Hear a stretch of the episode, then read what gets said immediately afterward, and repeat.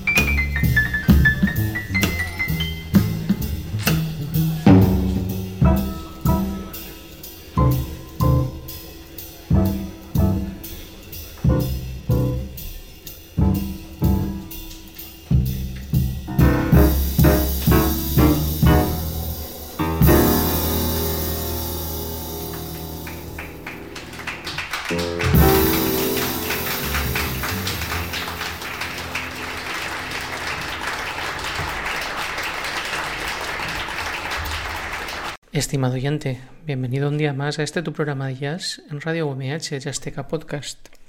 Soy Alex García y hoy vamos a hacer algo que hace mucho tiempo que no hago, pero que tenía muchas ganas de hacer, y es comentar un disco clásico. Hoy lo que vamos a hacer es adentrarnos en un disco, un disco que por cierto eh, acaba de cumplir 60 añitos, pero que se mantiene tremendamente fresco e interesante. Ya has oído el primer tema, habrás identificado que es Bad Not For Me, lo que no sé si habrás identificado quién, es el, el pianista que dirige este trío. Es Frederick Russell Jones. Ay, perdón, este es el nombre con el que nació, pero no por el que se lo conoció. Su nombre, en realidad, el, nombre artístico fue Ahmad Jamal, el pianista eh, nacido en Pittsburgh en 1930 tiene ya 87 añitos y sigue tocando por ahí. De hecho, eh, en junio tiene unos conciertos en el Festival de Jazz de San Francisco, por si, por si te apetece pasarte por ahí.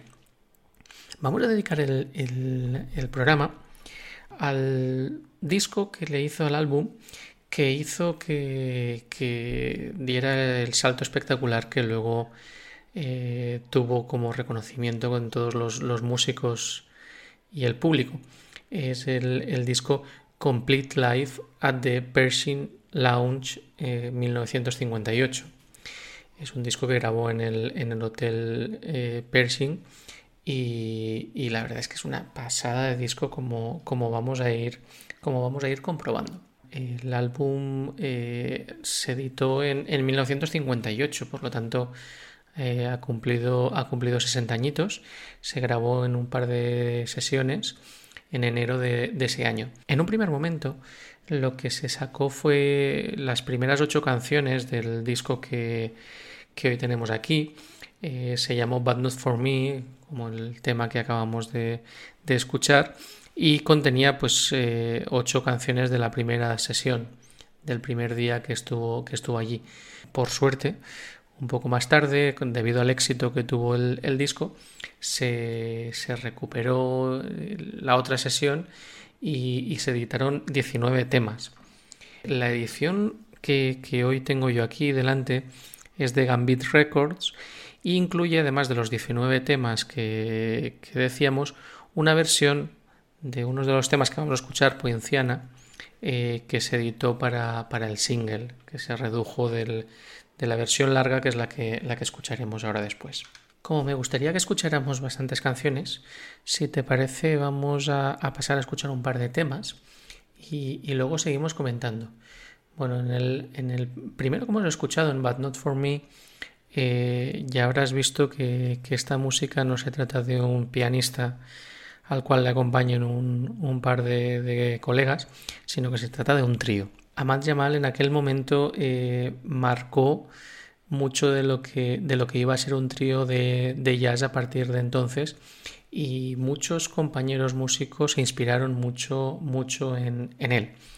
Los dos temas que vamos a escuchar ahora son The Sorry with the Fringe on Top, un tema en el que, en el, que el, el ritmo es endiablado, es muy rápido y verás la influencia que tienen los acompañantes en, la forma de, tocarlo. Y a continuación vamos a escuchar enlazado un otro estándar, Moonlight in Vermont, donde vas a escuchar esa melodía preciosa del tema. Vas a darte cuenta también que Jamal hace unos arreglos muy originales en los, en los estándares que va a ir tocando.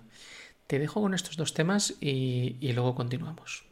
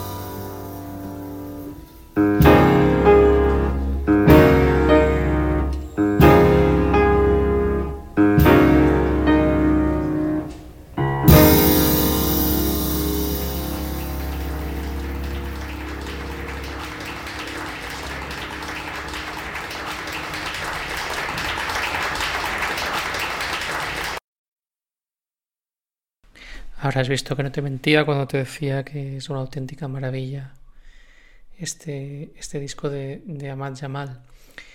Eh, un Ahmad Jamal que comenzó a tocar el piano a los tres años. ¿Cuándo se decidió por el jazz? Pues cuando escuchó a un, a un paisano suyo llamado Errol Garner.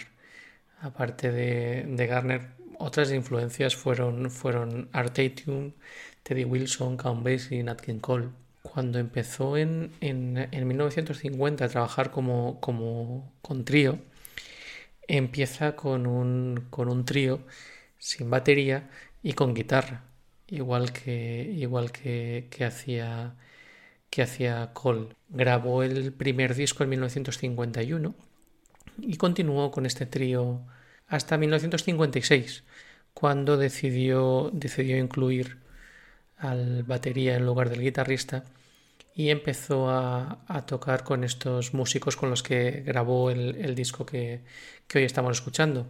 Israel Crosby al contrabajo y Bernal Fournier a la, a la batería.